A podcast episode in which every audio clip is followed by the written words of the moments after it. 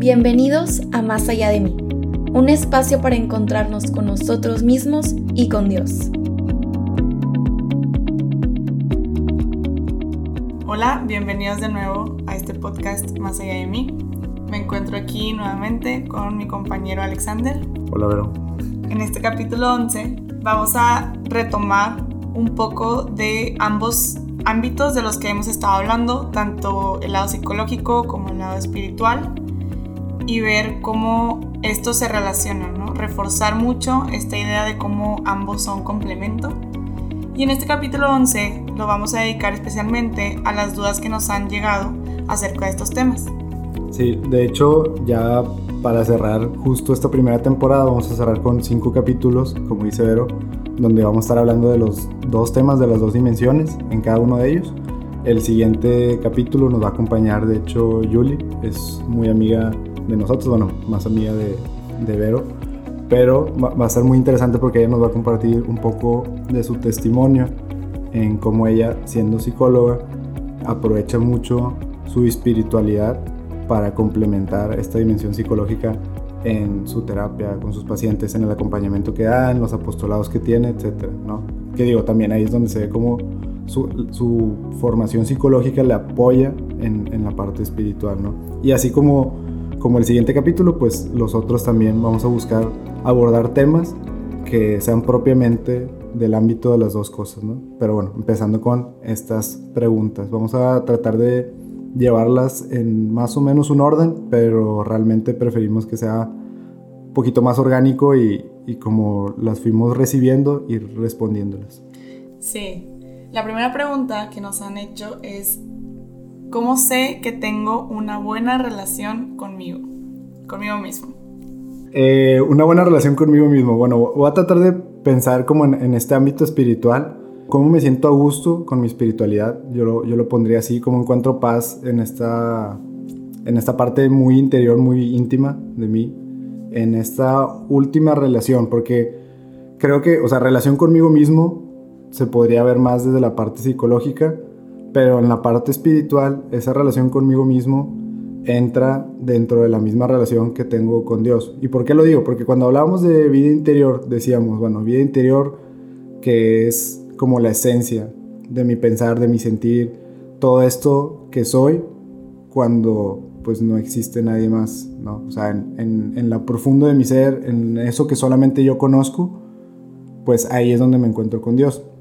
Y entonces, de hecho, este, por ahí Ignacio Larrañaga hace, esta comparación diciendo que para tener una relación profunda con Dios hay que tener una relación profunda con uno mismo, empezando con reconocerse a uno mismo. O sea, llegar a ese punto donde pueda ser yo y, sentir ese, bueno, soy yo y, palparlo, ¿no? Y, en ese, no sé, en esos momentos de silencio donde me aparto de todo el ruido exterior y el ruido interior, lo que tenga en la mente, lo que tenga inquietándome, las emociones, etcétera, tomar conciencia de mí, de mí mismo, ¿no?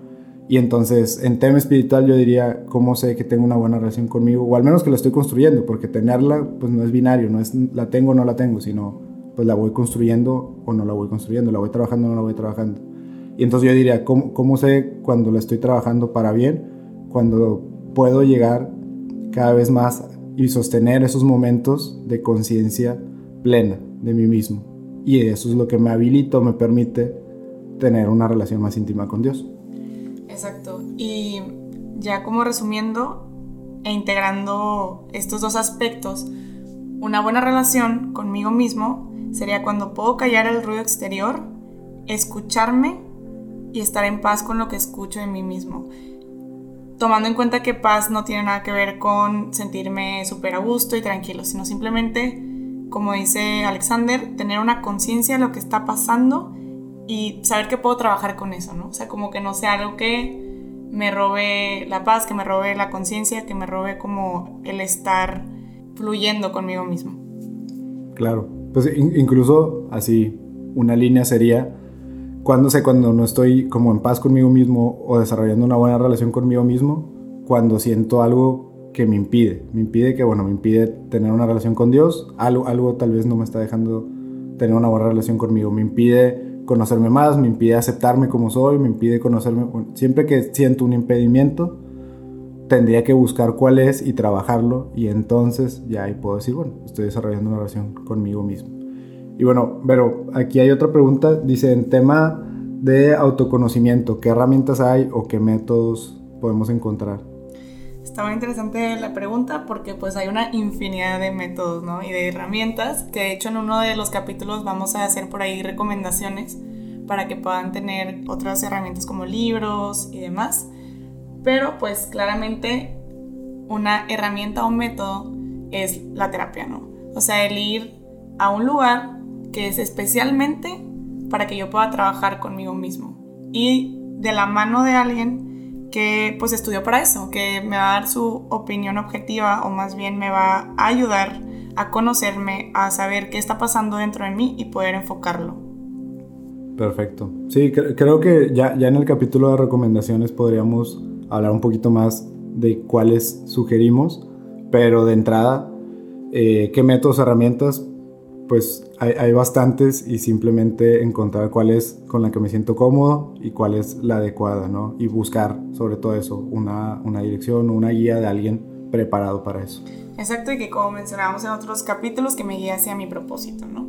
Y hay otra pregunta, Alexander, que dice, ¿de qué depende mi relación con Dios y cómo puedo mejorarla? Pues últimamente depende de Dios, la verdad. Y, creo que esto es algo que perdemos de vista muchas veces. Y muchas veces quienes están muy preparados, quienes están muy metidos, quienes han tenido una madurez espiritual eh, sumamente avanzada y, trabajada y, quienes profundizan más en el, en el tema espiritual y crecimiento espiritual, incluso ellos o esas personas pueden perder de vista que todo depende de Dios. Y, por algo la gracia este, es, una palabra tan sonada en el catolicismo y, en, este, en este buscar la espiritualidad y en este acercarnos a Dios, porque es eso, o sea, es algo que se te da, es algo pues, que tiene que ver mucho con la gratuidad de Dios hacia nosotros y el amor que nos tiene. Y entonces si nosotros perdemos de vista esto, podemos llegar a frustrarnos, porque si ponemos todo el peso sobre nosotros, nos vamos a dar cuenta que nosotros somos pues un medio muy imperfecto para desarrollar esa espiritualidad y para desarrollar esa relación personal con Dios. Entonces, pues de entrada, mucho tiene que ver con confianza, ¿no? No, da gratis las virtudes teologales de la fe y la esperanza son tan importantes, ¿no? Porque pues mucho tiene que ver con confiar y esperar en Dios lo mejor, ¿no? Y bueno, que está dentro, o sea, que está en mis manos, pues ahora sí, pues salir a su encuentro, permitirle, ¿no? O sea, soltarme y, abrazarlo. Por ahí siempre hacen la analogía, suelen hacer la analogía en, en retiros querigmáticos de cómo funciona el amor de Dios, pues es este boleto que te ganaste en un giveaway, yo qué sé, este, donde todos, todos los que participan, todos ganan el boleto, pero pues está en ti el, ir a canjear el boleto, ¿no? Claro, y en una homilía de la iglesia de Fátima me acuerdo mucho que decía el padre esto de, de cómo, como tú dices, nos frustramos al intentar que dependa de nosotros, cuando en nosotros simplemente está esta parte de abrir nuestro corazón donde estemos para que Dios pueda hablar, para que Dios podamos escucharlo y así pues ir mejorando la relación con Él. Claro, sí, o sea, es eso, no, no estorbarle pues, o sea, digo, por, muy duro que suene, la realidad es eso, muchas veces nosotros mismos estorbamos esta relación, entonces, pues como ahora sí, algo ya aterrizado, un consejo práctico, yo lo que le recomendaría es ser sinceros, ser sinceros en lo más profundo de nosotros, en nuestro corazón, en nuestras intenciones, en nuestro silencio, en nuestra mente. Todo eso que, que tal vez los demás no puedan ver, para mí tengo que ser muy sincero. Y en esa sinceridad, pues bueno, ahí podríamos hablar un poquito mejor con Dios, ¿no? Claro, y no olvidarnos de estos regalos que son los sacramentos, el ir a misa y demás, que también nos ayudan bastante como a reforzar nuestra relación con Él. Claro. Y bueno, creo que va, muy de la mano con esta pregunta, pues que es el crecimiento espiritual, que ahí de entrada, eh, pues no, no hay que verlo como, como un crecimiento cuantitativo, me explico. Este, no, confundir con tengo un nivel 1 de espiritualidad, tengo un nivel 30 de espiritualidad, tengo 80 puntos de espiritualidad, sino un crecimiento más, más parecido a nuestro crecimiento, pues con el paso de los años en, en nuestro tema fisiológico y de, de, madurez. Y hacíamos mucho la comparación, ¿no? O sea, la madurez este, cognitiva con la madurez espiritual, pues es eso, va, va, va de la mano de eso, ¿no? Es, es, un, es un proceso más bien, un caminar sobre el cual vas construyendo, ¿no? Y, sobre el cual vas madurando. Entonces, crecimiento espiritual no se refiere a, a sumar o restar y qué me quita, qué me da, sino voy madurando o no voy madurando en mi espiritualidad. Entonces, pues buscar esa maduración, ¿no? Exactamente, y, y, así como lo mencionas, tomar en cuenta que es un proceso único porque todos somos diferentes, entonces por lo mismo no hay que verlo así como por niveles o cuantitativo porque cada quien es diferente, ¿no? Y lo vive de manera diferente. Claro, y, y, sobre todo para evitarnos esa frustración que, o sea, me frustra el sentir que no voy creciendo en mi espiritualidad, por decirlo así, porque no voy ganando espiritualidad, que no voy teniendo más espiritualidad. Y paradójicamente, lo que me enoja es lo que me impide hacer lo que me enoja, ¿no? Y entonces así te vas, o sea, entras en un ciclo que puede ser bastante dañino. Entonces, no frustrarme, ¿no? Y, como dice, bueno, entender que cada quien tiene su proceso, tiene sus altos y sus bajos, y después cuando lleguemos a platicar todavía más en tema de, de las edades, de las tres edades de la vida espiritual, que lo, comentamos ya en unos capítulos, pero creo que todavía hay mucho más que verle y, y, los invito de hecho a, entender más este concepto. Habla de eso, de, cómo nos vamos enfrentando a ciertos obstáculos y ciertas pruebas, por así decirlo, que pues tenemos que vivirlas, tenemos que vivirlas. Y una de esas pruebas es un desierto espiritual, o sea, es, es un momento donde trabajar mi espiritualidad es lo más difícil a lo que me voy a enfrentar en mi vida, ¿no? Y entonces como para estar preparado para ese momento, pues tengo que tener una alta resistencia a la frustración, o sea, a no sentir que estoy haciendo algo mal, sino todo lo contrario, confiar que estoy haciendo lo que puedo y que Dios está haciendo más. Exacto, en los momentos de consolación, trabajar en nosotros para esos momentos de desolación. Exactamente. Y hay otra duda que también me parece muy interesante de un católico puede recibir dirección espiritual o consejos espirituales de un pastor cristiano protestante. Va, y lo, lo voy a ligar mucho con, con, la siguiente pregunta que dice cómo debe ser mi relación con, con mi director espiritual, porque con lo, que, con lo que vayamos respondiendo de la primera pregunta, se vaya respondiendo la segunda. De entrada, y ahorita lo platicamos Vero y yo, este, de entrada digo, para, para, no, para, no, perder mucho el tiempo, por así decirlo, la respuesta es no. Y, y no, no es un no limitativo, sino un no que, que nos va a ayudar a direccionarnos, ¿no? O sea, que tiene un porqué. Exactamente, y a mí me gusta ver eso, o sea, en, en, la, en la, fe católica y sobre todo en, en, este camino espiritual, las negativas o los no, no hay que verlos como, como el fin de un camino, o sea, o como una calle sin salida, o como aquí no puedes pasar o aquí no puedes seguir, no, no, no. Hay que verlos como señalamientos, simplemente, ¿no? O sea, en vez de un, un en vez de un símbolo de un stop, me imagino de un alto, me imagino más bien una flecha de no va por aquí, ¿sabes? O sea, te, te, encamino para acá. Y entonces aquí es, es, algo muy parecido, ¿no? La respuesta es no. ¿Por qué? Porque, y le ponía la analogía a, a Vero, si yo quiero, no sé, prepararme para hacer los tryouts en un equipo representativo de básquetbol o para entrar a la NBA, ¿no? Yo podría entrenar con un coach de soccer que puedo, puedo, ¿no? Y que me va a servir, me va a servir, porque, porque me va a dar acondicionamiento, me va a hacer, pues, de, de, alguna manera mejor atleta, me va a dar muchas herramientas, cosas que sí son útiles y que me sirven a mi propósito, definitivo. Pero, pues, no, no, no, no tiene el mismo objetivo que yo, o el, o, el, o el mismo medio que yo, no está en el mismo canal que yo para acabar pronto, ¿no? Ambos somos atletas, él sabe que yo quiero cumplir un objetivo como atleta, pero para él un atleta es aquel que juega soccer.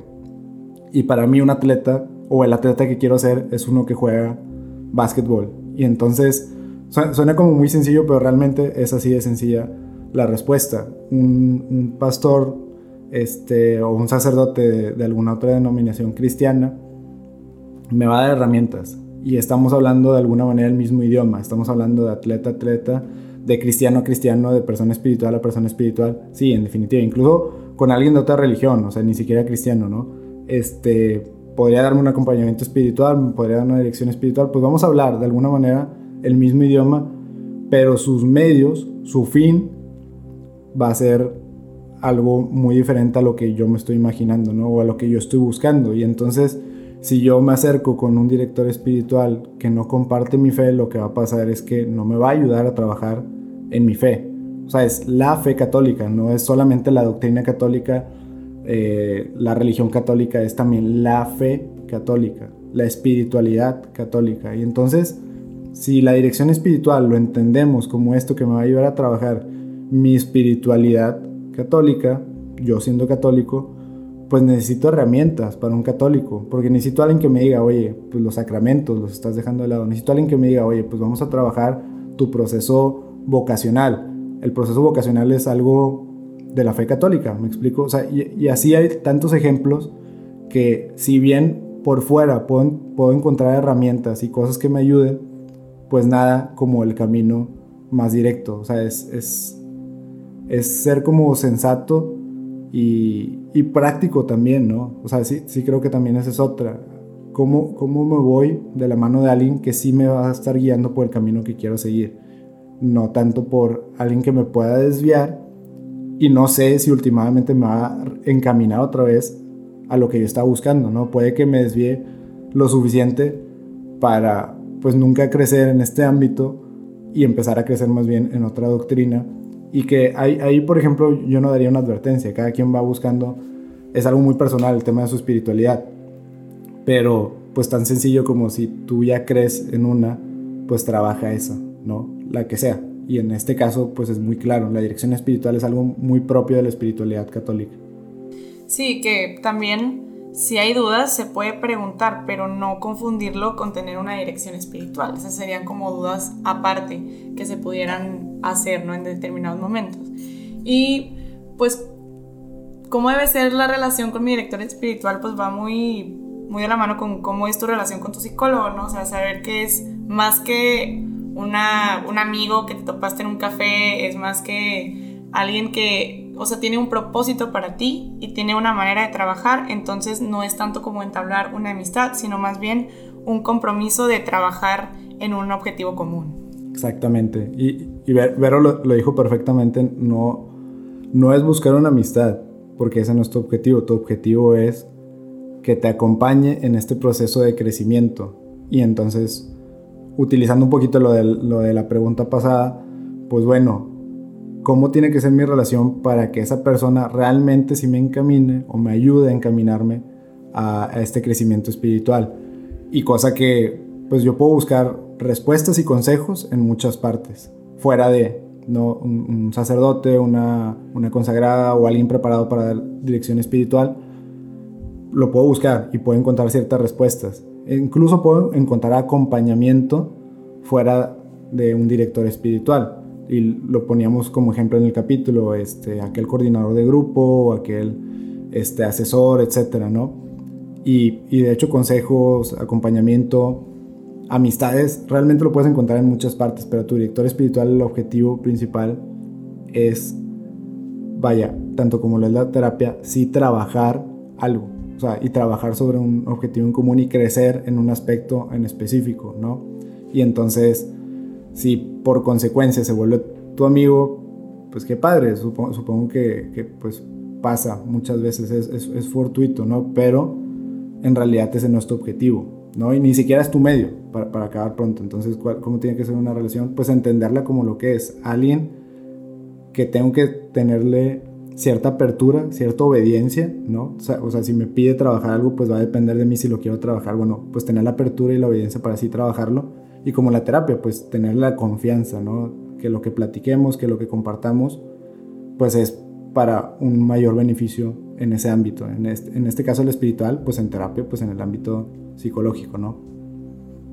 Y bueno, eh, de hecho, ya, habla, ya hablando propiamente de, la terapia y la dirección espiritual, por ahí hay una pregunta que dice, si, si yo quiero ir a terapia y soy católico, ¿tendría que ir con un terapeuta que es católico? Respondiendo primero como Alexander, la respuesta es no.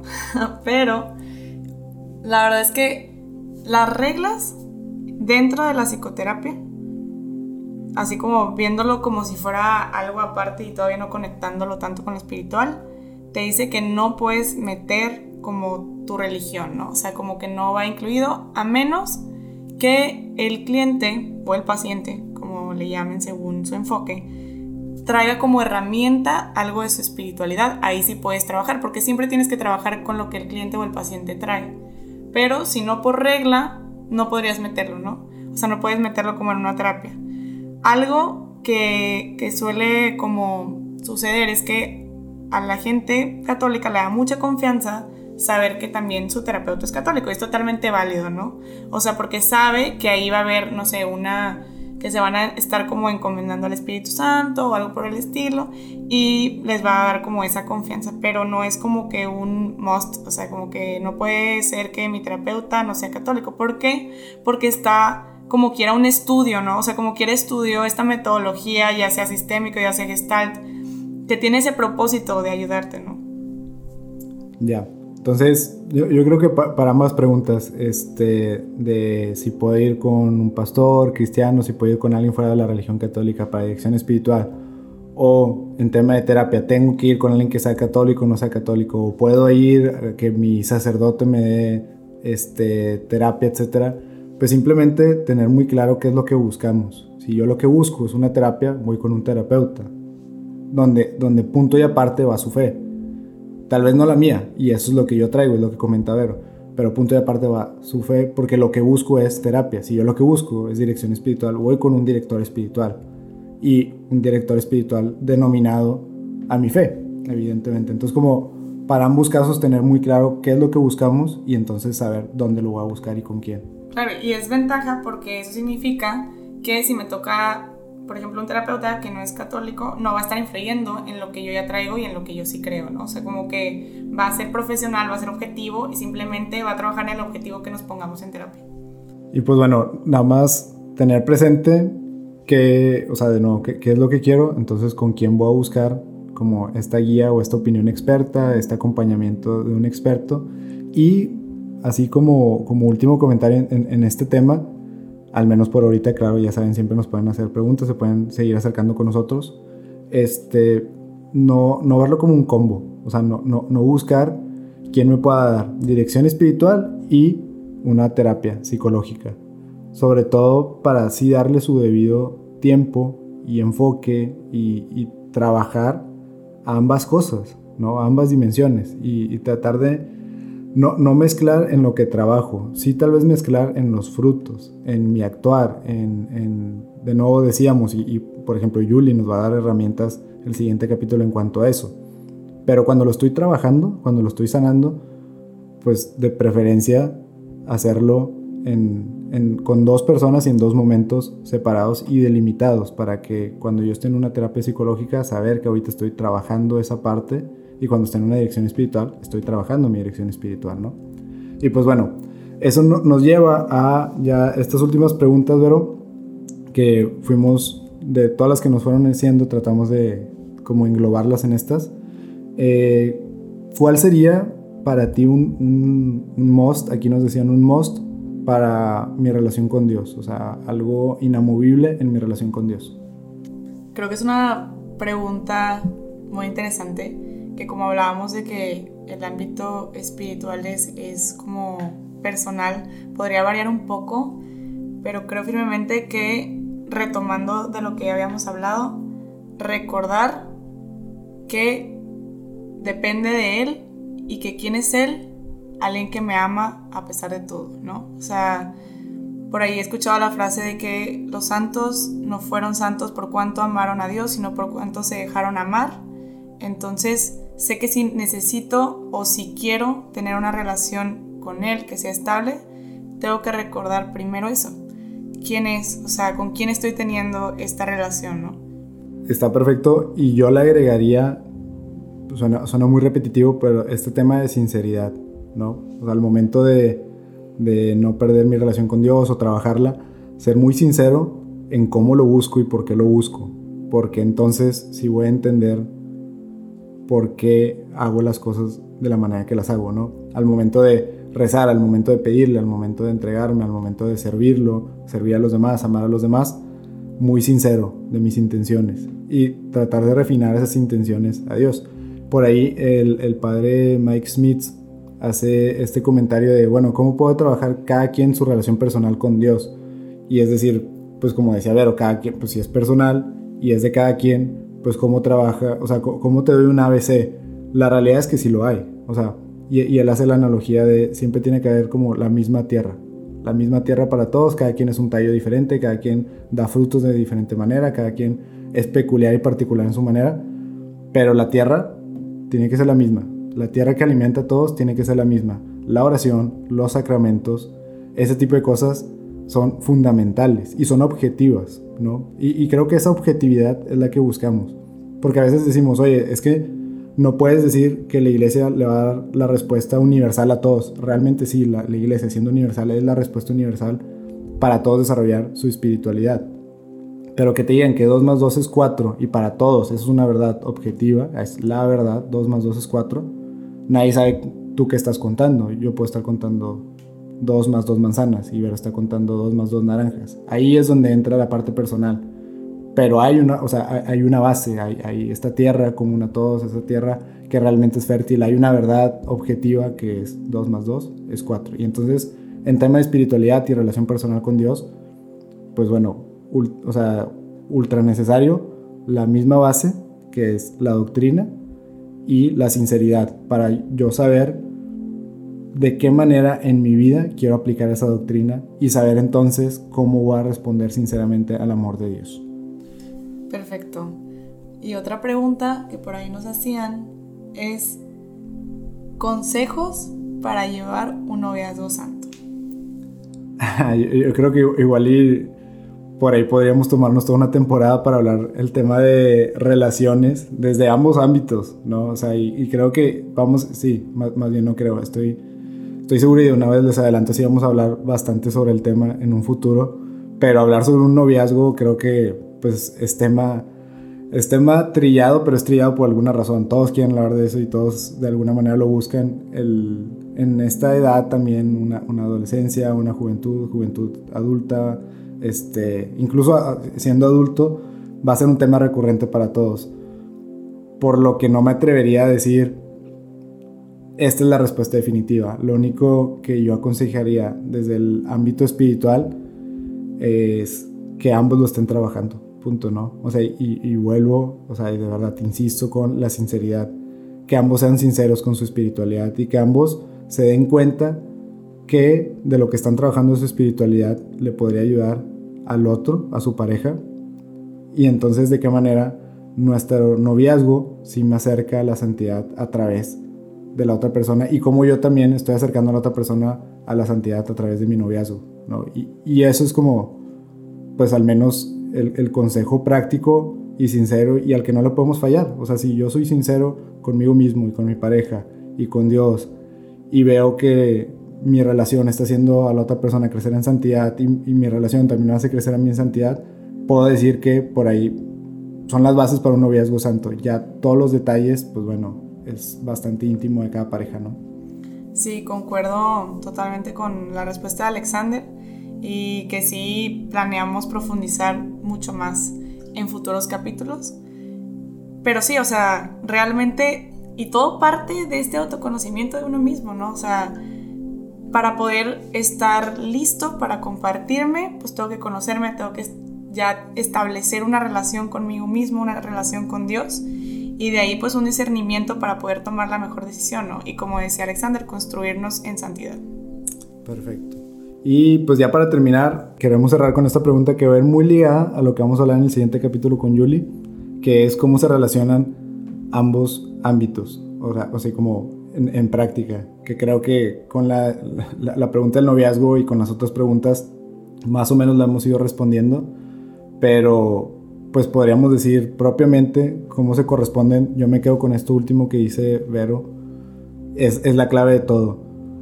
yo tengo que conocerme, realmente tengo que conocerme y, ahí es donde entra la dimensión psicológica. Tengo que conocerme profundamente y seguir conociéndome y tratar de conocerme lo más que pueda y disfrutar ese proceso de irme conociendo para entonces yo entregarme plenamente y sinceramente a mi espiritualidad. Decíamos, una, una espiritualidad que está en manos de Dios, el 99%, bueno, ese 1% yo lo tengo que tener dominado. Esa parte que pongo yo para no estorbarle a Dios en, en cómo me ama, pues no lo, voy a, no lo voy a poder lograr si no me conozco. Ese noviazgo santo no lo voy a poder lograr, entregarme a la santidad de mi noviazgo si no me conozco. ¿Cómo llevar sinceramente una dirección espiritual, una terapia?